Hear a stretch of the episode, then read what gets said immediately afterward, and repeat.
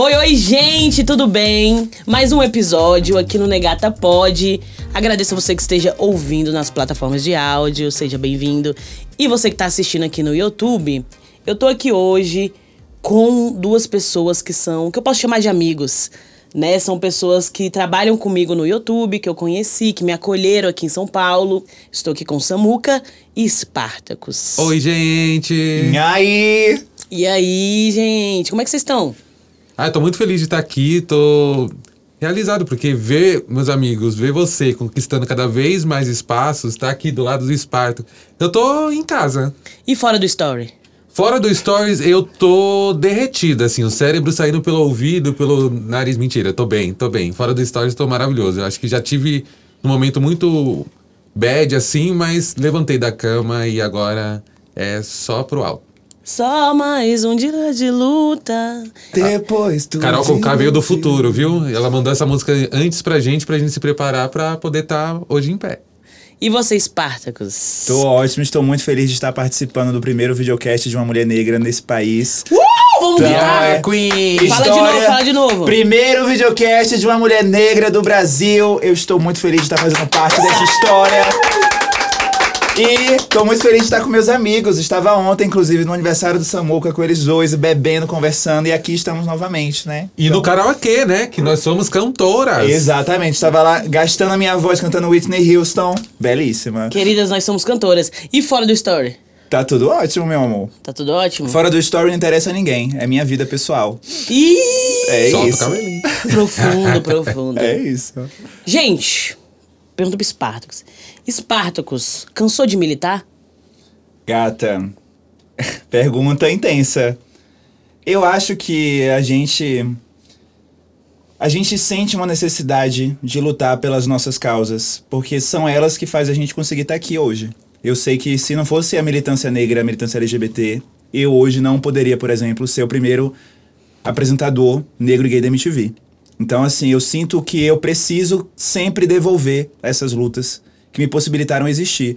Só que, ao mesmo tempo, eu também acho muito injusto que a nossa vida exista sempre para ser resumida a luta. Eu acho que não é só mais um dia de luta. Eu quero que tenham também dias de felicidade. Dias de glória, dias de glória, dias de glória, dias de É, glória. Assim, É eu acho que tem como a gente ser feliz também, porque eu acho que ser feliz é uma forma da gente lutar contra a estatística, sabe? Eu acho que quando a gente olha pra os militantes que foram referências pra nós e vê que todos eles acabaram assassinados, sacrificando-se pela causa. É isso. É assim, agradeço muito por eles, mas eu acho que eu não quero isso pra mim. Eu quero estar feliz, eu quero uma- formar uma família, eu quero poder ter momentos incríveis, eu quero ser que nem a Jay-Z e o Beyoncé. Eu mudei até o gênero. É, É isso. é isso. É sem gênero mesmo. Realeza não tem gênero. Ó, eu com meu podcast, antes de, de criá-lo e tal, eu tive a síndrome da impostora, eu tive momentos também de depressão, é, momentos de, enfim, várias questões. E é uma questão também, pra mim, né? A militância é uma questão que, tipo, eu entendo que eu contribuí muito pra isso, sabe? Eu também não seria a negata se eu não tivesse feito o que eu fiz. Mas eu acho que isso, de alguma forma, dentro da faculdade, eu ouvi uma professora falando que a militância, quando ela não mata, ela adoece. Nina E eu- Simone, pra mim, é o maior exemplo. Quando você olha a história dela, você fala assim, gente, que mulher talentosíssima, que mulher incrível. Mas a luta que mais fazia a música dela brilhar também fez ela se acabar. Sim. É isso. E aí eu fiquei refletindo muito sobre isso, assim. Como eu posso também me tornar. é, falar sobre algo criativo, algo que eu me, me sinta feliz. Porque apesar de gostar muito de visitar a dor, visitar é, toda a história, né? É um momento também de muita dor, assim. E, e para mim foi foi difícil criar esse podcast. Eu tô muito feliz, assim, de poder estar começando um novo momento na minha vida, na minha carreira. E de vocês estarem aqui. Amiga, estamos muito orgulhosos de você. Ai, verdade. obrigada. Amiga, você não tem ideia do quanto que você é referência. Eu, quantas vezes já falei isso pro Spartacus? Eu acho que eu, eu, eu devo falar isso mais vezes pra você, porque é isso. A gente tá construindo história, sabe? A gente tá reescrevendo a história. Sim. A gente. É o que eu sempre falo e que é o meu mantra. nós somos os sonhos dos nossos ancestrais. Eles não tiveram pesadelos, eles sonharam. Porque se eles não tivessem sonhado com um futuro melhor, eles não teriam resistido. E se a gente está aqui hoje resistindo, é porque tem muito mais gente que a gente conhece e não conhece que esperava que a gente existisse. E Samuca, Exatamente. eu acho que falando sobre sonhos dos nossos ancestrais, eu acho que o sonho de quem estava lá escravizado, de quem estava lá no máximo da opressão, é que a gente pudesse viver algum momento onde não fosse necessário lutar tanto. Onde a gente É pudesse isso. simplesmente viver e não só sobreviver. Então eu acho que a gente também conseguir celebrar a nossa vida é uma forma da gente mudar a história, sabe? E digo mais, sobre essa questão de militar, eu acho que não é só uma questão de cansaço, não. É uma questão também de maturidade para entender que a gente não sabe tudo. Às vezes a gente tem intenção muito positiva, a gente quer ajudar, a gente quer ir lá e lutar contra o racismo, a LGBTfobia, mas às vezes, às vezes a gente não tem conhecimento. Às vezes a gente tem interpretações erradas e a gente às vezes quer ajudar e acaba atrapalhando. E eu também acho que a gente não tem esse poder, né, de mudar as coisas tão rápido. Coisas que ficaram, né, parece que ficou uma bomba no nosso colo e a gente carrega toda essa energia. Vocês sentem, de alguma forma, que a nossa entrada na internet, a militância que a gente tem, é, em alguma medida também fez com que a gente se sentisse quase como, entre muitas aspas, um messias. Porque é isso, né? Tanto a militância negra, militância LGBT, ou mesmo grupos ditos minoritários, sempre esperam uma ou um salvador. Sendo que a nossa história, cada um tem a sua história, e cada um vai fazer a diferença na sua história. Então, tipo, pode ser que só o fato da gente postar uma foto da gente sorrindo, isso eu fui perceber esses dias, sabe? Que mudei completamente da forma como eu estava como, pra forma como eu tô hoje, e eu consegui me reconectar com o Samuca que existia antes da pandemia sabe? Porque eu não conseguia mais lembrar quem eu era. E o fato de eu tirar fotos sorrindo, de eu fazer coisas com meus amigos, é, isso já é militância. E, e sem eu precisar fazer testão. Porque eu tô existindo, a gente passou da, da data limite. Sabe? A data limite de Chico Xavier. jovem mística. É, existe uma data limite na nossa vida que é tipo 22 anos, que é o- a idade do jovem preto conseguir estar vivo. Depois disso, é sorte. E a gente está conseguindo constituir afetos. Seja com relacionamento, seja com casamento, seja com amigos. Porque eles não estão preparados para ver gente sorrindo. E a gente tá sorrindo e eles estão ficando, tipo, o que, que a gente faz agora? Eles estão conquistando casa, estão conquistando amor, estão conquistando felicidade. Eles não estão preparados para ver pretos e pretas felizes. Samuca, isso é o que me motiva hoje a continuar nas redes sociais. Isso- que você acabou de falar, porque num momento onde eu tava perdido, me perguntando pra que, que eu vou ficar produzindo conteúdo de graça pra receber poucos likes e poucas visualizações, porque a gente cria essa relação de recompensa entre o nosso trabalho e o reconhecimento, né, das pessoas comentarem, curtirem e tal. E aí, assim, eu vi que quando eu tava nessa bad e eu abri lá o Instagram da Mamacita, da Carol Conká, e eu vi aquela mulher, depois do tombo que ela levou, com um sorriso no rosto, aquilo ali me deu um exemplo tão grande de força. E eu falei assim: é, é para isso que essas redes existem. Pra gente se comunicar, pra gente se inspirar, pra gente se conectar. Não é só pra gente ficar gritando por atenção, sabe? E aí, assim, hoje eu faço questão de postar a minha vida, as felicidades, as coisas boas, para mostrar para as pessoas que assim, obstáculos existem, o racismo existe, a homofobia existe, cancelamento existe, um milhão de coisas existe. Mas a gente sempre vai poder dar a volta por cima, a gente sempre vai sobreviver, vai ter o direito de botar um sorriso no rosto e seguir em frente. Meninos, quantos. Quanto tempo vocês já têm rede social assim? Quanto tempo vocês Ah. conseguem já? Vocês estão na internet se expondo? Se vocês conseguem lembrar da sua vida antes da internet, assim, como era e como é hoje? O que mudou pra vocês? Eu posso dizer que hoje, com 34 anos, eu passei desde o. Da, assim, eu, eu faço parte da, da, da geração que tem a consciência do antes da internet, de viver exatamente sem internet. Tipo, enquanto ainda era bip, aí depois o telefone, tijolão, aí depois A o Bina. que a Bina. Aí, tipo, foi, foi. A gente pegou todas A essas gente pegou uma evoluções. evolução da, da A gente- tecnologia, né? exatamente. Eu acho que a nossa geração é uma geração tran- transitória. Enquanto essa geração TikTok já sabe mexer com o celular desde quando nasce, a gente era da época do telefone é, que começou a.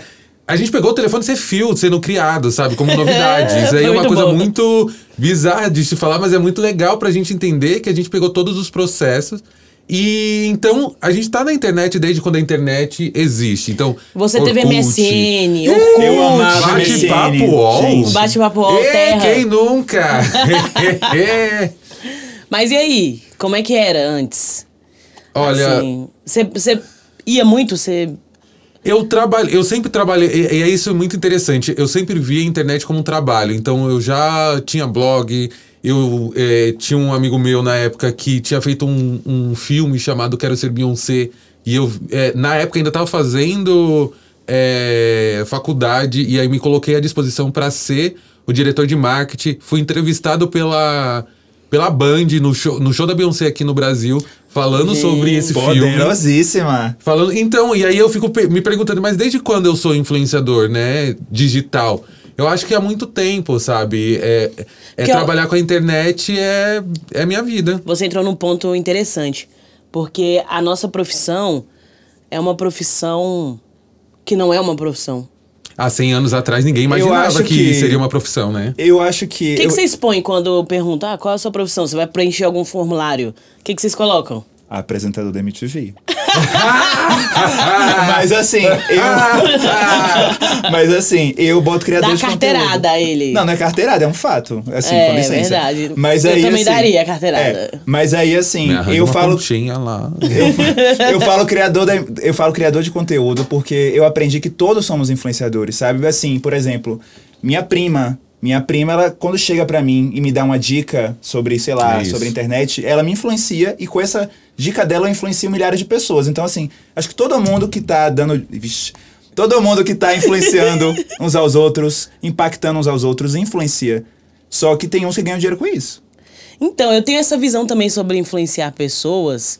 Porque a função influenciador tinha até um vídeo, gente, pra postar, mas enfim, no auge da minha loucura, da minha crise, eu não postei o vídeo porque eu fiquei numa onda. Gente, vocês vão concordar comigo, mas criar conteúdo, a gente às vezes entra numa paranoia de querer fazer algo muito grande. E aí a gente passa muito tempo fazendo um roteiro. Eu já vi você falando nos seus stories, tipo assim, cara, eu mal- teve uma época que eu abri seus stories e você falou assim, cara, eu mal dormi, mal comi, tô aqui não sei há quanto Gata, tempo. a análise do último álbum da Beyoncé, o Black King, eu fiquei uma semana sem dormir. Amiga, tenha Gente. certeza que ela vai te abençoar pra essa e pras outras vidas. Porque Mas e voltando que rapidinho, fez- quando é, eu fui fazer, aí eu fiz um roteiro sobre é, o, que é, o que é influenciar. E aí, cara, se você pegar, você puxar, dentro do, do, é, do, ca- do calendário cristão, assim, Jesus era um influenciador, sabe? Então, sei lá, uma pessoa que faz Ele parte de uma não era seita influenciador influencia. digital, mas já era um influenciador. Então, E hoje ele é digital, porque tem um perfil lá Jesus e eu sigo.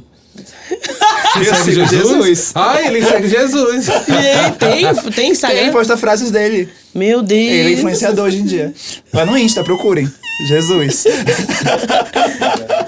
Mas, e você? Você- Como é que era antes? Na internet? Então, Porque muita gente vai perguntar, e como é que você criou o seu canal? E as pessoas já sabem, eu quero saber como é que era esse básico da internet. e- eu assim... O que, que você faria? O que acontece? Eu comecei a ir nas lan houses, porque computador é coisa de rico. Aí eu ia na lan house pra poder fazer trabalho do colégio.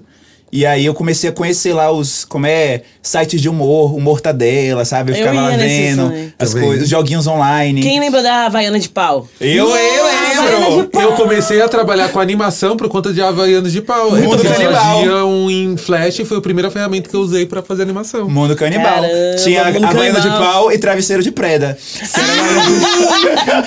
é muito bom esse. Mas aí, eu lembro que, assim, uma coisa que foi um, um ponto pra mim marcante nessa minha trajetória das redes sociais foi o Rabo Hotel. Você ouviu falar? Sim, eu lembro do rabo. Rabu, era- né? Que fala, rabo. Ninguém sabe como fala, eu chamo de rabo. Parecia um Lego. Um Lego digital, Eu, né? am, o eu que que é. amava o Rabo Hotel, porque é tipo um The Sims, só que mais simples, sabe? Ah, E eu lá, tipo assim, é pra você ver- E as pessoas conversam. Ah. Não, é uma outra vida, é uma second life, sabe? E aí nessa vida eu era branco, eu era rico, eu era loiro. E aí lá eu tinha muito dinheiro, Você eu era tinha muito fake, popular. então, né? Não, é porque eu... Eu tinha fake também no É Facebook. muito comum, né? Eu acho que É, LGBT eu não tinha, tem fake. Eu não tinha consciência racial, eu não criei o meu avatar pra representar quem eu era. Eu criei o meu avatar pra ser quem eu queria ser. E eu queria ser bonito, e na minha cabeça ser bonito era aquilo, sabe? E aí, assim, eu era muito popular, e aí eu tinha meus amigos e dava festas e tal. Só que, assim, foi tão tóxico eu fiquei, eu fiquei viciado nesse jogo. E aí, assim, chegou uma época que eu me olhava no espelho e eu não me reconhecia. eu me sentia mais confortável sendo o personagem do jogo do que sendo eu. E é o que tá acontecendo hoje em dia pra quem usa só filtro, né? Pra Sim. fazer stories, pra fazer TikTok, não se reconhece e acaba fazendo várias intervenções é, plásticas no rosto pra tentar virar o que elas veem Mas no tem isso aplicativo. também e tem também quem as pessoas, quem a gente segue nas redes sociais. O padrão de pessoas que a gente segue. Tem isso. Porque se a gente começa a olhar pessoas muito diferentes de nós, a gente começa a olhar muito pra gente e falar, pô, eu não sou assim. A rede social ela gera uma comparação muito De doentia, fato. Sim. né? Então, e aí entra os filtros também, porque tipo assim, pô, eu quero, eu tenho que estar maquiada. Isso é uma coisa que- que... eu acho muito interessante. Porque tem pessoas que postam nas redes sociais suas conquistas e a gente fica se co- se comparando e se diminuindo. Só que é muito, assim, complicado. Porque às vezes a gente olha uma conquista de uma pessoa e se diminui porque fala assim, aquela pessoa chegou lá e eu nunca vou chegar. E às vezes a gente se inspira. Fala assim, pô, aquela pessoa chegou, então eu também consigo chegar lá. Então fico na dúvida às vezes de como é que a gente cria um ambiente digital saudável. Porque mostrar nossas conquistas é inspirar ou é fazer a pessoa lembrar do fracasso dela? Eu, eu acho que eu tenho uma resposta pra isso. Se a gente entender que as redes sociais, tanto Instagram, Twitter, é, Facebook, LinkedIn, se você consegue entender que as pessoas que estão ali te seguindo, elas.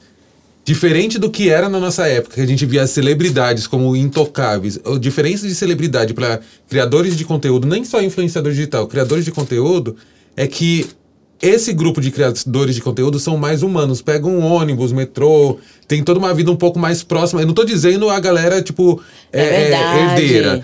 Mudou um pouco. Muda, Muito. muda. Então fica mais fácil, entre muitas aspas, dizer quando você não tá bem, que você já fez isso algumas vezes, eu já fiz, você já fez, negar. E isso era uma liberdade que os artistas da Globo, por exemplo, não tinham, porque se não fosse assessoria de imprensa para falar que a pessoa não estava bem, ninguém sabia. Então a gente só sabia quando a pessoa estava bem. Nós temos hoje essa liberdade, essa tal liberdade que nos escraviza de postar o que a gente quiser. Tem, pe- tem perfis gigantescos de pessoas que a gente conhece que só posta o lado bom da vida. Eles nunca passaram por nenhum deslize, Problema, tipo- nenhum problema, nada. E aí, se a pessoa só segue essas pessoas, é lógico que vai ter como exemplo uma vida perfeita que a gente vai achar que não existe nada. E existe sabe, também o outro oposto, que é a pessoa que só mostra desgraça. Sim, que só tem que mostra- achar o equilíbrio. É. É, tem. Tem as pessoas que vivem pra falar de desgraça. Tipo fofoca. É. E Eu- pipipi popopó. É, eu acho que não é só perfil de fofoca, acho que é uma galera que não tá. Tem Que uma tá coisa doente, que tá é. precisando de uma- de terapia. e- exatamente, mas eu acho que assim, de repente você tá seguindo durante um período, isso aconteceu comigo. É, nessa pandemia, de começar a vir só conteúdo do Quebrando Tabu, do Meteoro, do Senado, Ah, do que, não sei o quê. que tipo, traz notícias e isso. que vai deixar, vai deixar sua energia pra baixo e nas, tipo, 8 horas da manhã. E aí você É. entrou numa discussão que eu queria entrar, que era sobre a pandemia. Como é que foi a pandemia pra vocês? Horrível. Sabe o que, que eu fiz na pandemia? Eu, eu parei de seguir tudo. Tipo assim. O Você que me deu que uma follow, que que bicha, eu o- vou olhar agora. Não! Como assim? o que o presidente fez, eu não sei. Tipo assim, gente, eu me desliguei de notícia. Eu queria ter feito isso, mas eu fiquei assistindo a CPI da Covid da hora que Foi? eu começava Aí até a não. hora que acabava. Aí não. E aí? Co- Ficou bem? Eu Foi fiquei bem, você? vocês viram, né? Eu, É, vocês acompanharam. sim, Se não fosse, não. não. Amigo, foi nada bom. Eu aprendi que uma certa dose de ali- de alienação é saudável. A ignorância é uma benção. É uma benção, porque assim, tem- eu fico pensando, eu saber de todas essas desgraças que estão acontecendo, eu posso fazer algo pra fazer, É pra isso. mudar? É isso. Assim, o O presidente é- sentimento de impotência. É, é horrível esse Nossa. sentimento. É, e do que adianta eu saber ficar me martirizando sem poder fazer nada? Porque assim, o cara tá lá porque o povo votou. E aí? E eu vou falar uma coisa, nós somos. é, temos visibilidade na internet. E aí, a gente também é muito para-raio também disso. Porque tem uma galera dentro da internet que tá pouco se fudendo. Desculpa. Pra, pra essas questões. E tem a gente, pô. E Tipo, tem uma galera que cobra a gente de ficar, É. tipo, sempre antenado. Aí eu falei assim, não, eu não quero mais A não. gente tem que aprender a decepcionar. Ah, eu tô É, decepcionando tanta gente. Eu adoro decepcionar os outros. A Bia a- Ferreira amo. teve aqui, ela falou sobre isso, assim, sobre um post que ela fez de determinada situação. E aí a galera, tipo assim, pô, mas eu não esperava isso de você, logo você, que não sei o quê, não representa sapatão, as pretas, tudo.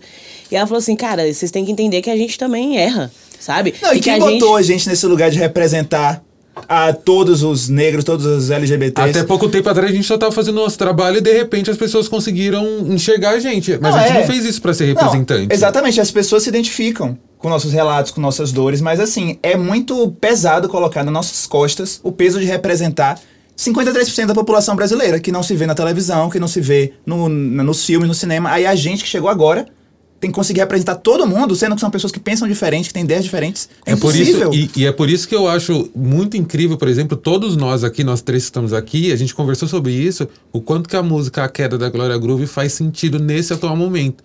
Porque se a gente se manifesta, as pessoas falam, ah, se manifestou. Se a gente não se manifesta, ah, não se manifestou. Mas se você dá um passo em falso, a mesma pessoa que pediu pra você se manifestar ou reclamou que você não se manifestou, vai te cancelar. É o mesmo povo que te eleva, é o povo que te puxa também. E eu não dou esse poder pra eles, não. É uma coisa que eu falo.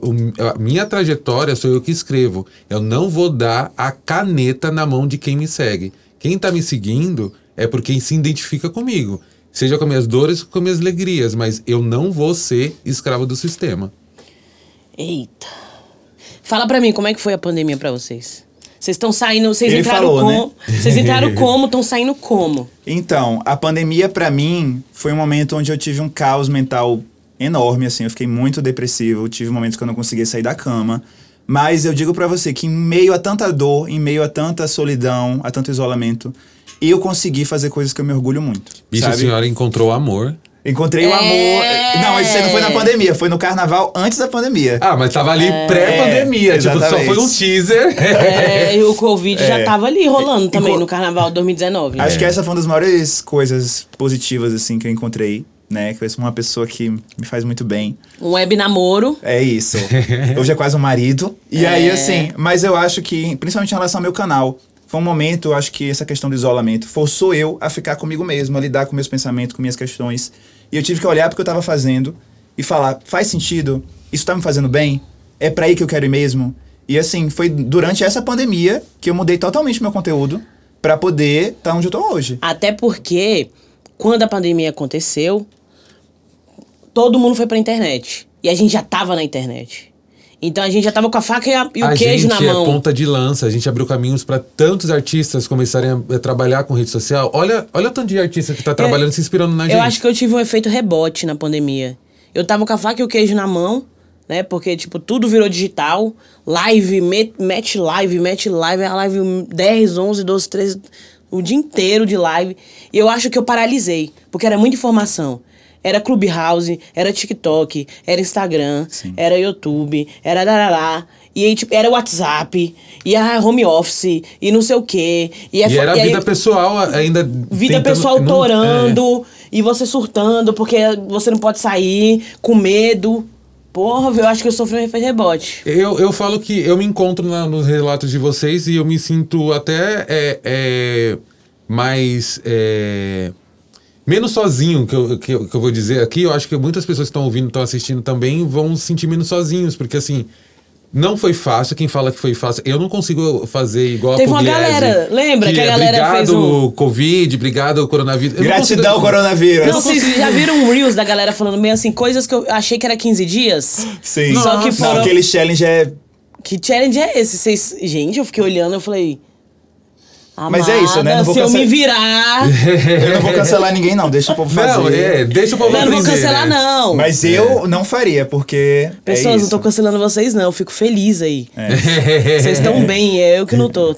Não, mas olha, eu, eu, Você tá bem sim, olha isso aqui. É verdade. Olha isso aqui. É isso. palmas, eu quero palmas. Eu, ó, Degato, eu acho que é uma coisa que é, é isso que o, o Spartacus falou. Eu acho que apesar de toda essa dor que a gente teve, a gente cresceu. Eu lancei um curta-metragem de animação. Você lançou com- um livro, bicha. Eu lancei um livro. Eu lancei um curta-metragem de animação junto com a Maristela Filmes e com a galera que cuida da, de toda a, a, a videografia de Grande Otelo. Eu tava lá junto com essa galera, dinossauros do cinema, Caramba. sabe? Consegui mudar de casa, consegui é, pensar em Belíssimo. produções. A casa de- é belíssima. Ai, gente. Ai, fico até com vergonha, eu tô vermelho. Ai, poxa. Ai, tô corado. Mas assim, é... foi um ano muito difícil, mas foi um ano que provou pra gente que a gente não tá a passeio. Que as pessoas que acharam que ia ser só uma onda não estavam preparadas para o tsunami de talentos que tem, não só em mim, mas em todos nós aqui, que estamos aqui e que também não tá aqui. Porque até a pandemia, racismo era mimimi. Até George Floyd falar sobre questões raciais cancelavam a gente e faziam até as pessoas criarem fake news. Eu lembro do que se passou. Que criavam fake news na época lá da- das eleições para tentar destruir toda uma carreira. E aí chegou no momento que, gente, eu vivi, eu, eu, eu vivi para ver Xuxa falando sobre racismo. E eu não tenho É. vergonha de falar isso porque ela vive num Brasil maioria preta. E ela estava na TV com uma audiência preta. Só que precisou estar pretos na internet para falar: olha, você invisibilizou a nossa existência. Então a gente vai criar nossos espaços. E de repente, o que sobrou foi a internet que a gente já estava ocupando. Eu lembro, eu gente- lembro, a Thais Araújo até eh, fez uma, Uma live. uma live com ela e falou sobre a questão das paquitas. Foi bem impactante, né? Foi Foi- importante. foi- foi se não fosse. se- sério, se não fosse esse momento de reclusão, é uma música do Rapa, né? É, que ele escreveu, acho que ele tava profetizando, né? Tipo, é, que invente uma doença que me deixe em casa pra pensar. Pode Caraca. avisar. Gente, ele previu. Pode avisar. Pode avisar. É isso, e deixou as pessoas em casa pra entenderem que, tipo, racismo não é mimimi, homofobia não é frescura. Essas pessoas que usam o nome de Deus pra matar as outras são essas que deveriam estar mortas. Então, é isso. Machismo não é frescura. É isso. Né? Feminicídio não é frescura. É isso. Eles não escutavam, eles não escutavam. Se bem que a taxa de feminicídio até aumentou, né? Dentro da pandemia. É, criaram até uma, um movimento, né? Para mulheres... Mas eu sinto que as pautas sociais elas estão sendo cada vez mais reconhecidas, até pelo fato de elas estarem sendo englobadas pelo mercado. Elas estão tendo mais espaço. Isso é verdade. É quase como um, um hackear o sistema, sabe? Eu acho que É. se nesse momento a gente precisa do mercado para permanecer vivo, que em 2022 a gente vote direito e deixa isso pro Estado, porque é vote para isso. direito não, vote esquerda. É sobre isso! É isso, gente. Vote esquerda. Lula 2022! Eita! Olha, eu vou trazer aqui, né, um convite já feito aí pro. Pro Lula? Não, pro Lula não. Porque o Lula ainda tem que, não, tem que comer bastante farinha, né? O preconceito ele come com Corta essa parte, pelo amor de Corta, Deus. corta! Água aí. Peraí, peraí. Gente, vocês já cancelaram alguém? Eu já. Eu já cancelei a Anitta. Nossa, é verdade, É, já. Você cancelou a Anitta? Can- Cancelei. Em vídeo. Ah. Tenho 3 milhões, meu amor, de views. Eu fiz um vídeo pra Anitta uma É. vez. Mas- É, falei, o nome do vídeo é Anitta é Negra? Dá view até hoje, as pessoas vão lá no comentário. A Anitta, ela gera engajamento, É. Gera. né? Mas assim, eu me arrependo. Você já encontrou a Anitta depois desse vídeo? Meu sonho é encontrar ela, mas eu acho que ela. é, ou ela não sabe que eu existo, ou ela sabe que eu existo e não deve me suportar. Será que ela viu o seu vídeo? Não sei. Porque assim, eu acho que todo mundo fala da Anitta, né? Quem sou eu na fila do pão? Sim. Mas assim, eu. Não faria mais hoje o que eu fiz. Eu- foi naquela época do Ele Não, né? Que todo mundo ficou muito decepcionado porque a gente via ela como essa grande representante dos LGBTs. E quando a gente precisou que ela falasse não votem no homofóbico, ela falou: meu voto é secreto. Mas assim, eu parei de achar que as pessoas são culpadas pelas expectativas que eu crio. Sabe? Ela é uma cantora, ela não é uma É. líder política. A gente gosta muito de projetar nos artistas a responsabilidade que é dos líderes políticos. A galera sabe, Em parte. a pessoa vai cobrar da Ivete pra que ela vá lá lutar por tal coisa e não sabem quem votou na última eleição. E outra Isso é. coisa, a gente vive no Brasil, né? Então, assim, os artistas brasileiros, eles se configuram, na minha, ao meu ver, de uma forma muito diferente do que a gente vai comparar com outros países, assim.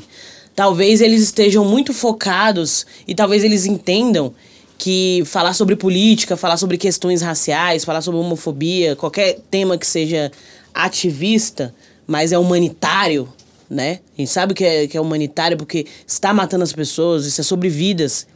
Talvez eles entendam que, ao mesmo tempo, a população brasileira é muito conservadora, é, é uma população que não entende esses temas. Enfim, é, é, é muito complexo. Eu acho que tem uma profundidade maior. Eu acho que talvez eles, lá dentro da casa deles, eles conversem sobre isso. Só que Com deve certeza. ser muito doido você ser um artista pop e você é, trabalhar com música, com contratos, arte. né? É, existe contrato, contratos. existe muitas coisas. Não, e eu assim. acho que assim, eu aprendi com a minha vida, com a minha carreira na internet, que se você não sabe o que tá falando, é melhor você ficar calado. Pra não falar merda. É. Então, assim, eu. Mas acho- às vezes ficar em cima do muro é puxado. Mas Ah, é isso, mas se né? você não sabe o direito, Ou esquerdo, o melhor. que você quer fazer, sei lá, eu acho que a, a gente não pode também cobrar que as pessoas tenham o nível de desconstrução que a gente tem. Isso é verdade. Eu, eu, eu, eu concordo Eu já com vi, sabe o isso. quê? Sabe o que eu É. vi um dia? Um vídeo de uma vendedora na praia, que era uma mulher negra. Que aí disse que, ah, as, as mulheres aqui que eu tô vendendo sanduíche estão falando que eu não sou empoderado bastante. Ah, eu já vi esse Ah, vídeo. É, e ela assim, puta, falando assim, gente, você não pode me obrigar a pensar da forma que você quer, não. Toda mudança, ela é sugerida, não é imposta. É isso. Uhum. E a gente, acho que às vezes tem um pensamento, principalmente quem se Ou diz... uma arrogância. Quem se diz desconstruído, quem se diz entender das pautas sociais, do racismo, da LGBTfobia, do feminismo, tem às vezes uma postura arrogante, uma Tem. po- postura de tipo assim, eu sei como é o certo, e se você não tá falando que nem eu, você tá errado, É e você não isso. Merece espaço. Gente, todos nós, pra chegar até aqui, foi uma caminhada. Foi. Tem que ter paciência com a caminhada dos outros também. Tem. respeite o processo, né? Então, É. e é entender que não é porque uma pessoa tá num, num, num nível de entendimento que a outra também vai estar. Eu acho que assim, ah, mais uma coisa que essa, essa, esse isolamento social causou de en- entendimento para muitos artistas, principalmente cantores. Para parar de olhar somente para o seu produto, que é a sua música, e isso eu falo muito nas aulas que eu dou na Miami. É, entender- Poderosa, ela também é professora da Professora Miami. da Miami, é desculpa. É isso. Gente, vocês não falaram, mas vocês têm que falar daqui a pouco. O que que vocês fazem, né? Ocupação. Tá, mas ó, tem um negócio que, que precisa ser entendido tanto para quem, pra quem é cantor, tanto para quem é marca. Não existe consumidor. As pessoas é, não existem, não nascem para consumir, elas nascem para viver. E se a vida dessas pessoas que é, é, por algum motivo consome algo que você produz, é, é, se elas são importantes para sua sobrevivência, elas têm que estar em primeiro lugar. Não a su- a- a- a- o seu bem-estar. Então, quando eu entendo que é, a gente não deve cobrar aquele artista, aquela artista, para se posicionar. Mas ele tem que entender, ou ela tem que entender, quem, quem é o público. Tá, Ivete Sangalo. Qual que é, o Hum. isso que a público da gente Ivete? faz, né? Com É quem- LGBT? para quem se fala, para quem se Exatamente. comunica. Não, mas sabe o que eu faço hoje em dia? Quando eu me decepciono com o artista, eu Ah. paro de consumir. A questão nossa é que a gente quer que os outros ajam que nem a gente. É. A gente fala É. assim, ah, eu não vou consumir ela e ninguém mais deve consumir porque ela é horrível. Parece que a gente quer que todos tenham a mesma visão que a gente. Eu nem sabe? paro de consumir, vou ser sincero com você. Ninguém nem me cancele por isso, porque assim, eu não parei de escutar Ivete Sangalo, não parei de escutar Anitta, não parei de escutar um monte de gente Eu que parei. Xuxa. Eu não, não paro. Sabe por que, que eu não paro? Porque assim, a pessoa construiu a história dela, a trajetória dela, e a trajetória dela poderia ter sido construída de uma outra forma, incluindo também pautas raciais. Não incluiu, ela pode fazer isso porque ela não tá morta. Se mesmo depois que o conhecimento chegou, ela não mudou uma vírgula, aí é falta de caráter. Não é mais falta de conhecimento. Ela Sim. pode ser uma pessoa muito talentosa, mas sem caráter. E digo mais, Você assim, já cancelou alguém? Eu cancelar? É. Eu me cancelei. Foi. Eu já me cancelei várias vezes, porque eu, eu tive medo de ter falado alguma coisa errada, eu tive é, é, receio de, de, de não ser um representante. eu me pra cancelo alguém. até hoje, então. Eu me cancelo, eu me cancelo direto, tipo, nessa pandemia. Porque, assim, pra mim, apontar o dedo pra alguém, a única pessoa que eu aponto o dedo, que sem, sem medo de falar publicamente sobre ele, é, por exemplo, o Luciano Huck. Que ele tem, ele tem no, no histórico religioso dele, por ter sido uma pessoa, eh, por ser uma pessoa judia, de ter uma história de opressão dentro da sua, da, da, da, eh, da sua trajetória, né, enquanto pessoa, enquanto família, enquanto eh, eh, comunidade, que eu imagino que faria com que ele tivesse um pouco mais de empatia com outras ditas minorias. E é uma pessoa que ele não se esforça. Uhum. É, profundo, sabia? Tô aqui refletindo. eu como. Eu, como eu falei aqui que eu cancelei a Anitta, eu gostaria só de deixar claro neste podcast para as pessoas que estão assistindo que depois de ter cancelado ela, eu refleti sobre o que eu fiz, entendi que foi um erro e fiz um vídeo descancelando ela. Eu lembro. E aí, então assim, eu fiz meu erro, mas Gente, eu já assumi a Vamos responsabilidade. lá, o que é o cancelamento, né? O que, o, com, o que é ele, na teoria? É você pegar algo que alguém fez e expor essa pessoa. O cancelamento é um processo. Destinar um ódio o cancelamento coletivo. É um processo que envolve a denúncia, o linchamento e o boicote. Linchamento é o pior, né? É. E aí tem a, a pessoa que faz a denúncia, tem todo o ataque de ódio e depois, teoricamente, as pessoas param de consumir essa pessoa. Mas essas pessoas, elas precisam estar de acordo, né? É, tem que ter uma denúncia que tenha credibilidade. Pode até ser uma denúncia fake também. Pode ser funciona. falsa, mas é só parecer verdadeira. Entendi. E, e assim, quem é cancelado? Porque, por exemplo, eu falar que cancelei o Luciano Huck não vai fazer ele deixar de ganhar os milhões dele. Acho que vale ele saber que ele não é Deus querido por todos. É que nem, por exemplo, o Monark. O Monark foi cancelado. Quem é Monark? Quem é monarca? O Monark é um dos... Não, não, não, não, não. Quem Não, é? né? Então deixa quieto. Não, mas é porque é isso, assim, eu sinto que tem pessoas que nesses cancelamentos elas ganham um palco É, que né? depois é transformado em arma política. Isso é verdade. Viu? Olha o, o jogador de vôlei lá. É. É, eu tô lutando há ele- seis anos pra conseguir crescer na internet. O jogador de vôlei só bastou ser homofóbico. Quer dizer, o que, que eu preciso fazer para as pessoas me verem? E aí, sabe quem Sair foi, nu? e quem foi que fez esse cara ter tanta visibilidade? Eu só vi gente denunciando ele nas minhas redes.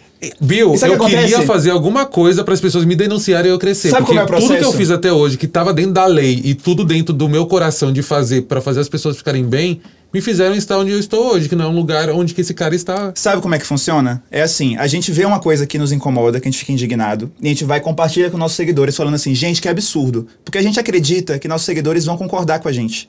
Só que a gente não entende que muitas das pessoas que estão nos vendo, que elas que, que nos acompanham, pensam diferente. Então você vai às vezes denunciar o vídeo homofóbico e a pessoa vai ver e falar, pô, concordo com ele. E aí a gente tá divulgando e fazendo a pessoa ganhar seguidor. E posso falar mais? A minha, meu olhar como cientista social é, e num, numa visibilidade global, talvez eu corte isso, não sei, mas é até o próprio Bolsonaro, né? E como Sim, ele. é o maior case. É o maior É o case de Trump. sucesso. É o maior case de Gente, sucesso. o, o segundo case de sucesso brasileiro é esse é, é- é esse jogador de vôlei, gente. É- é- gente, só parar pra pensar. Eleição 2022. Olha o tanto de pessoas que estão aparecendo de extrema Direita. é, é, direita e a gente tá conseguindo fazer com que eles cresçam ainda mais. Isso é Eu muito quero- doido, né? Existe a extrema-direita no Brasil, velho. Amiga, foi por isso que eu Existe uma extrema-direita no Brasil. Foi por isso que eu parei de usar as minhas redes, que eu parei de usar a minha voz pra poder falar dessas pessoas que estão fazendo merda. Eu quero impulsionar quem tá palco. acertando. É isso. Quero impulsionar quem me inspira. Eu queria ver meu filme sendo compartilhado por todo mundo que compartilhou uh, uh, a fala homofóbica desse cara. E eu não tive. Mas a gente também fica compartilhando essas coisas. Não, não compartilho mais não. Eu nem falo. que quer tipo, denunciar, gente? Procura Gente, justiça. A minha teoria sempre vai ser engenharia reversa. É. A engenharia. Vocês sabem o que é engenharia reversa? É uma engenharia ao contrário. Exatamente. Ai, gente, agora eu entendi.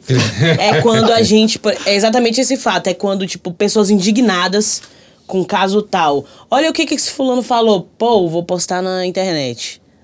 Só que aí a gente espera que ele seja cancelado porque ele tá falando uma coisa que, velho, é homofóbica, é racista, sabe? Essa pessoa é um ser humano péssimo. Mas a gente sabe que não existe só pessoas que pensam igual a gente ali. Existe, existe uma bolha, gente. Como existe uma bolha do nosso lado, existe a bolha do outro lado. Então a gente faz com que essas pessoas tenham palco. E Exatamente. muito mais então, palco do que qualquer aí pensa um em engenharia nossos. reversa. A gente tá falando deles e a outra galera lá do outro lado também tá falando. Então, tipo assim, o assunto mais falado. Bicha, se a gente for parar pra analisar, você acha que a extrema-direita fala alguma coisa da gente? Não, eles estão compartilhando entre eles. É. Só que a esquerda, ou o centro, ou sei lá, é, pessoas é, que entendem sobre o quão absurdo que eles falam, eles não. ah, tipo, nós não nos compartilhamos. Mas posso falar uma coisa? Eles não falam, eles fazem. Eu já passei por situações, a gente conhece situações de pessoas que têm essa mentalidade conservadora, pesada. Eles matam a gente, eles. Tipo assim, eles agem de uma forma muito violenta. Entendeu? Por exemplo, eu na internet, eu já fui cancelada pela. por, por, por alguém. Também já foi, amiga. Já, mas Só aí, mais um dia de luta. luta. igreja. Ah! De- Mas assim, eu fiz uma campanha, né? Uma campanha fotográfica na faculdade, a Branco dá um tempo, o nome da campanha. E aí, uma galera muito extremista lá da faculdade pegou essa campanha e mudou os dizeres que estavam escritos. E aí eu tive que até recorrer à DECRIM, né? Que é a Delegacia de Assuntos Nossa. Raciais, assim. Porque eu fiquei com medo de ser. Porque a galera, eles perseguem a gente, tipo, na minha época na faculdade, eles, tipo, é, juravam as pessoas de morte. É um ba- Eles são muito rápidos, assim. Eu tô falando isso aqui, eu tenho até medo. É, a gente tem medo, eles não têm medo. Eu vou ver se eu vou soltar isso aí. Não, mas é, ó, tem, um, tem uma coisa que aconteceu, um, um, um, é inédito isso aqui que eu vou falar. Esse momento de pandemia, meu computador pifou, já tinha ele desde 2011. E algumas pessoas que estão agora trabalhando junto comigo para fazer eu não desistir do projeto, falou Samuel, por que você não faz uma vaquinha coletiva para pegar um, um, outro MacBook? Porque eu sempre trabalhei com MacBook, porque eu trabalho com, com criação, trabalho com agência. É, e eu acompanhei de perto o que o Spartacus passou. Então, eu falei assim, não vou fazer. Eles falaram assim, não, mas você tem que fazer, porque assim, você não tem dinheiro para comprar, as pessoas precisam saber que seu conteúdo não é de graça, que as coisas são caras e tal.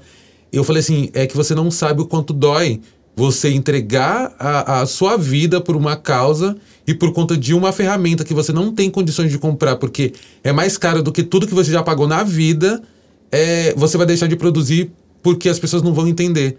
Sabe? O que, uhum. que eu uhum. fiz? Eu fiz uma dívida que até hoje não paguei de, de produzir é, conteúdo para essa empresa enquanto eu pago a, a, a o computador. Uhum. Só que assim, poderia ter sido diferente, porque acontece com outras pessoas. Mas o problema é, se a gente, que somos nós, que somos nós, pessoas pretas, periféricas, que falam sobre as dores, que já falou sobre as dores, se a gente precisa ter um equipamento um pouco melhor para poder chegar um pouco ainda mais longe, porque a gente sabe que é, tem, tem travas.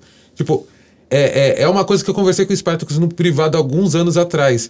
Quem trabalha com criatividade, quem trabalha com criação, quem trabalha com pacote Adobe. É, é tudo muito caro. É tudo muito caro. E assim, se alguém quiser peitar, pode peitar. Sou professor da Miami e eu sei do que eu tô falando. Não dá e é muito mais difícil e talvez seja até mais caro para uma pessoa que trabalha com criação de conteúdo sozinha manter uma, um, um, uma torre de, de CPU montada. Não dá. A gente tem que ter esses equipamentos que são bons para edição, que são bons para internet, só que a gente não pode falar que a gente precisa deles. Porque é mais fácil reconhecer que uma pessoa não negra possa ter do que uma pessoa negra querendo ter algo que é essencial. É como se estivesse falando para uma pessoa assim: pare de respirar porque o, o ar não é para você. É só para quem sabe é respirar o ar. Tipo, a gente fez faculdade. O Spartacus estudou fora do país. O que, que, vocês fizeram? Conta aí. O que, que vocês já fizeram aí de, de graduação, de oh, sou design especialização? design gráfico formado, trabalhei com impresso, fiz pancron, sou, é, é, depois comecei a trabalhar com digital, com flash, trabalhei em diversas agências, mais de 20 agências de publicidade, já fui head de criação, hoje eu sou professor na Miami School. Você sempre teve dread? Não, Poderosa. eu comecei com black e aí depois eu fui e coloquei dread. Botou trança e você, já. E você tranças. acha que por ser um homem retinto, você passou por alguma situação assim, dentro desse mundo? Sempre, eu era o, um dos únicos negros das agências. Teve uma agência que eu já trabalhei que foi da Roberto Justo, que na época é uma piada muito besta, mas assim, é, dá para entender do que eu tô falando. Lá de preto era eu e o piso que era preto também, porque não tinha e as pessoas, pessoas trabalhavam com cafezinho, com coisa, né, também? Sim, não? mas essas pessoas quase nunca eram vistas. No entanto, que um dos últimos trabalhos que eu, que eu atuei, eu era head de criação, eles pediram para fazer um, um especial de consciência negra. Chamei as pessoas negras que trabalhavam lá, pedi para que chamassem. Eu falei, tá todo mundo aqui na sala de reunião. Eu falei assim, não tá não, porque vocês estão esquecendo as pessoas que vocês nem sabem o nome, que é a pessoa que cuida do, da cópia e as pessoas da limpeza, são todas negras. Ah, mas Samuel, precisa? Eu falei assim, por quê? Vocês não estão entendendo que a gente está fazendo sobre consciência negra? Ser consciente da sua negritude é você entender que em volta de você tem pessoas iguais. Aí eu chamei a pessoa, uma das pessoas que estavam lá. Eu, a primeira pergunta pra, que eu fiz para ela é: o que, que você acha que é aqui? Ela falou assim: eu não sei, mas estou fazendo um curso de telemarketing, porque eu vejo vocês aqui no computador, eu acho que é alguma coisa com telemarketing. E era uma agência de comunicação. Eu falei assim: uma agência de comunicação que não conversa com os seus. Vocês estão fazendo conteúdo para marcas que vão vender para essas pessoas que estão aqui trabalhando, mas vocês não sabem quem é. Uhum. É Sabe? É partir do princípio que, tipo, você tem que fazer o teste do pescoço, você ter pessoas negras dentro desses lugares de criação e ter elas na mesa de decisão não é, é uma ação social. É você ser inteligente, cara. Se você não souber hackear o sistema para entender quem é o seu consumidor, para que, que você vai ganhar canes? Eu nunca quis ganhar é, prêmio, eu ria da cara de quem ganhava prêmio, porque teve uma vez uma pessoa chegou para mim e falou assim: ai, é, meu, meu projeto quase ganhou canes. Eu falei assim, mas qual que foi o projeto? Ah, eu fiz um aplicativo para ajudar pessoas trans a arranjarem emprego. Ah, deixa eu ver o aplicativo, tava tudo em inglês. Eu falei assim, ah, então você não entende nada do universo trans. Vixe. E você, Espartos, o que, que você fez? Então. Sua vida profissional. Eu é, vim para o Sudeste aos 17 anos para poder estudar comunicação na UF. E aí depois eu consegui um estágio na Globo. Entrei lá como estagiário. Depois de um ano eu fui contratado para ser assistente de criação. Fiquei trabalhando lá na Globo por três anos. Só que eu não me sentia realizado profissionalmente. Nesse período eu consegui uma bolsa na Miami Med School, que era um sonho para mim, sabe? Assim, é uma escola que eu sei da qualidade, sei do, do quanto ela mudou a vida de muitas pessoas, mas eu não tinha dinheiro para pagar, porque sempre era um curso assim muito caro, muito elitista. E aí, graças a Deus, eles criaram essa bolsa. Eu fui contemplado na primeira turma. E aí eu passei a cursar Miami. Eu trabalhava de dia, ia para Miami de noite e fazia os trabalhos de madrugada escondido no trabalho. E aí A bicha dormia escondida dentro do escritório, ninguém sabia. Deu mó BO, mas enfim. E aí, e aí enfim, nesse, nessas noites que eu ficava lá virando noite, porque é isso, né? Eu podia ir pra casa pra poder fazer meus trabalhos em casa.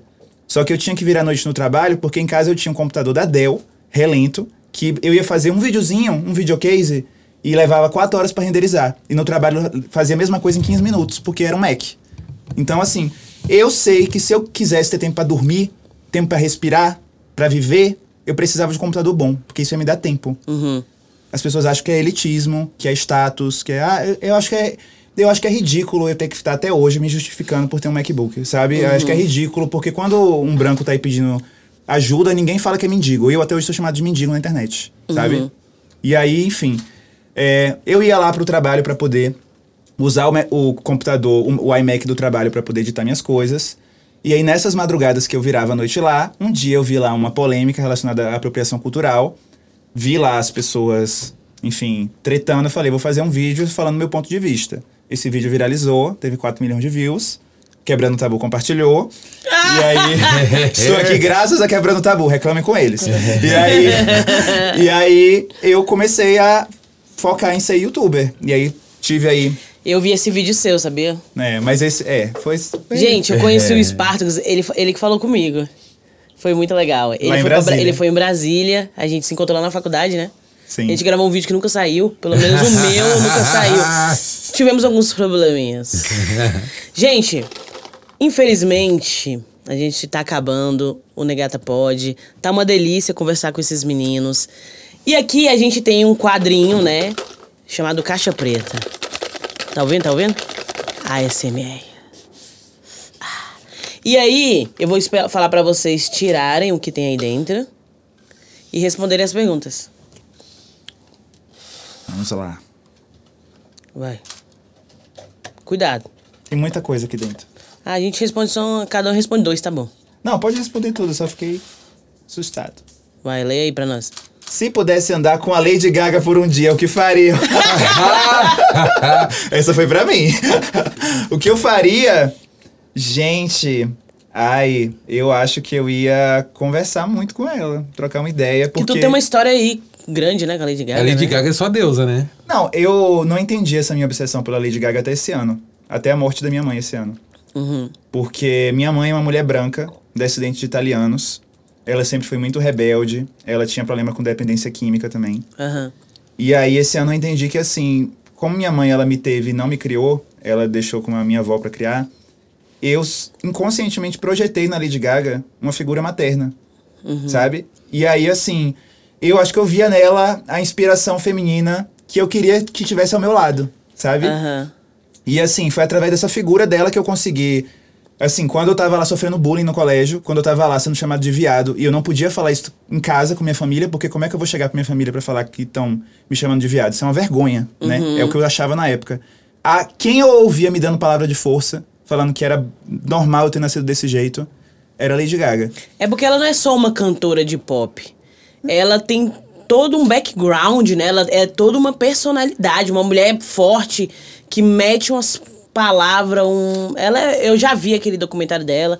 Eu, eu entendo, eu entendo o que você tá querendo dizer. Pra mim, ela é um veículo de ideias criativas, de causas sociais, de moda, de arte. Ela é um veículo, Você sabe? fez até TEDx e tudo, né? Eu fiz um TEDx, porque eu falei assim, me convidaram pra dar um outro TEDx. e- Eu achei incrível. Você me chamou ainda pra te Ela apresentar. apresentou meu TEDx. Ai, eu sou Belíssima. A gente tá sincronizado É. aqui. Sim, aqui Eu é falei- a Santíssima Trindade. Exatamente. Porque eu falei assim, gente, não dá pra eu fazer outro TEDx. Sou chorando no palco, fazendo a performance do sofrimento. Porque é isso que as pessoas gostam. Quando eu choro, quando eu falo, ai, como eu tô mal. Aí as pessoas se emocionam e falam assim, ai, meu Deus. Assim, eu não quero dar isso pras pessoas, porque eu, eu acho que nossa história sempre é de sofrimento. Eu quero falar do que eu gosto, do que me inspira. Então eu vou falar de Lady Gaga, vou falar de Beyoncé, vou falar de felicidade. Porque é isso que eu quero. É isso. Vai tu. Agora é minha vez aqui, vou tirar na caixinha. Vamos ver aqui. Lê alto. Já beijou algum famoso? Fala Ah, aí. Essa é fácil, nunca. Pronto, respondi. Queria beijar algum famoso? Ai, queria. E você, Esparto, já beijou alguém? Famoso? Já, mas não vou falar. Ah, então tá bom. Não tem um, E vai ter eu um furo, sei, não, né? Qualquer coisa me paguem. Pega Revele o nome do seu primeiro crush. Do meu primeiro crush. É, fala aí que ele vai te ver. Que engraçado. Não, mas não. Eu, eu, assim, eu. a- o primeiro crush homem ou mulher? Porque a- durante um tempo eu achava que eu era hétero. Homem, Primeiro crush homem. Ah. põe na roda. Eu não lembro. Júnior, Alexandre Júnior? Eu não lembro, juro pra você. Posso tirar outra? Não. Vai. Deixa eu ver aqui. Olha lá. Você se considera emocionado? Ê, querida, muito. Muito. Agora eu tô começando até a compor, porque o único jeito de eu tirar essa. Esse. Essa minha intensidade no, no, no sentimento é externalizando através da arte. Então, voltar a tocar meu violino, vou voltar a compor música, porque eu já compunha quando era mais novo. E vou continuar escrevendo, porque eu sou pura emoção. Eu aqui, ó, espremeu aqui só sai coraçãozinho, só sai. eu sou emoção pura. É sobre isso? Vai tu. Acabou aí, gente? Não. Não, ainda tem várias. Não, então vai ser essas duas últimas. Tá. Vai. Lady Gaga define em três palavras. Aí é fácil. Ah, Vamos lá. Arte. eu vou fazer igual aqueles negócios assim, ó. Aqueles negócios de TV. Olha pra aquela câmera e fala como se a Lady Gaga tivesse lá. Le- Vai. Vai falar com a Lady Gaga? É. Gratidão. Três palavras. Três palavras. Definir a Lady Gaga em três palavras: revolucionária, artística e inspiradora. Bom, minha última pergunta aqui, ó. Se eu fosse um sabor, qual seria? Eu, não- Chocolate. eu, eu, é um chocolate bem docinho. Para as pessoas ficarem bem, bem confortável me comendo. Ê! Ai, gente, acabou. Foi muito bom ter vocês aqui comigo. Eu amei conversar com vocês. Infelizmente tá acabando. Podem voltar se quiserem, sozinhos, juntos, separado. Esse é o Negata Pod. E vocês querem falar alguma coisa pro ano que vem? É, divulgar vocês mesmos? Sigam essas maravilhas aqui nas redes sociais. Comentem o que, que vocês acharam. É, façam perguntas que eu mando depois pra eles, porque a gente não tá ao vivo ainda. E é isso. Tem alguma coisa pra dizer, vocês dois? que eu gostaria de dizer aí assim sempre você trouxe a- o assunto né do lá do negócio do- da vaquinha eu queria superar isso eu queria que as que não ser refém de um acontecimento da- dos meus vinte e poucos anos sabe gente eu fiz tanta coisa incrível na minha vida tenho tanto vídeo com meu orgulho Faz um rap com isso, Bill. É. Mas é isso, assim, eu ajudei as pessoas a entender melhor o que é lugar de fala, o que é colorismo, ajudei as pessoas a entender o que é apropriação cultural, ajudei as pessoas a entender melhor a solidão que os gays negros existem, vivem, sabe? Assim, eu já fiz tanto conteúdo que eu me orgulho, ajudei as pessoas a entender tantos álbuns, sabe? Da Beyoncé, da Lady Gaga, da Pablo Vittar, da Anitta. Eu não vou ser reduzido aos meus erros, sabe? De jeito nenhum. Podem tentar me redu- reduzir a isso, mas eu sei que minha história é muito maior que isso. É sobre isso. É tá sobre tudo você. Samuca. Bom, eu é, peço para que as pessoas me sigam nas redes, como foi falado, consumam meu livro, guardem no armário, tô com muitos projetos, então é, se você quer, é, quer ver o, o curta-metragem que eu é, lancei, tá na 17ª Mostra Internacional de Cinema Negro do Brasil. Então, uma coisa muito bacana você ter uma bicha preta como diretor de produção, que veio da periferia, que foi pra Uni e tal. Então, E que me façam crescer aí nas redes, porque eu tô cansado de pedir seguidores, gente. Amigo. Cansei, cansei, cansei. Vou, vou trabalhar isolado. A gente vai continuar esse papo aqui em off, gente. É. É complicado. Obrigado, gente. Até o próximo Negata Pode. Tchau. Beijo. Dê tchau, dê tchau, dê tchau. Tchau. Falem para as pessoas ouvirem também. Tchau! Tchau!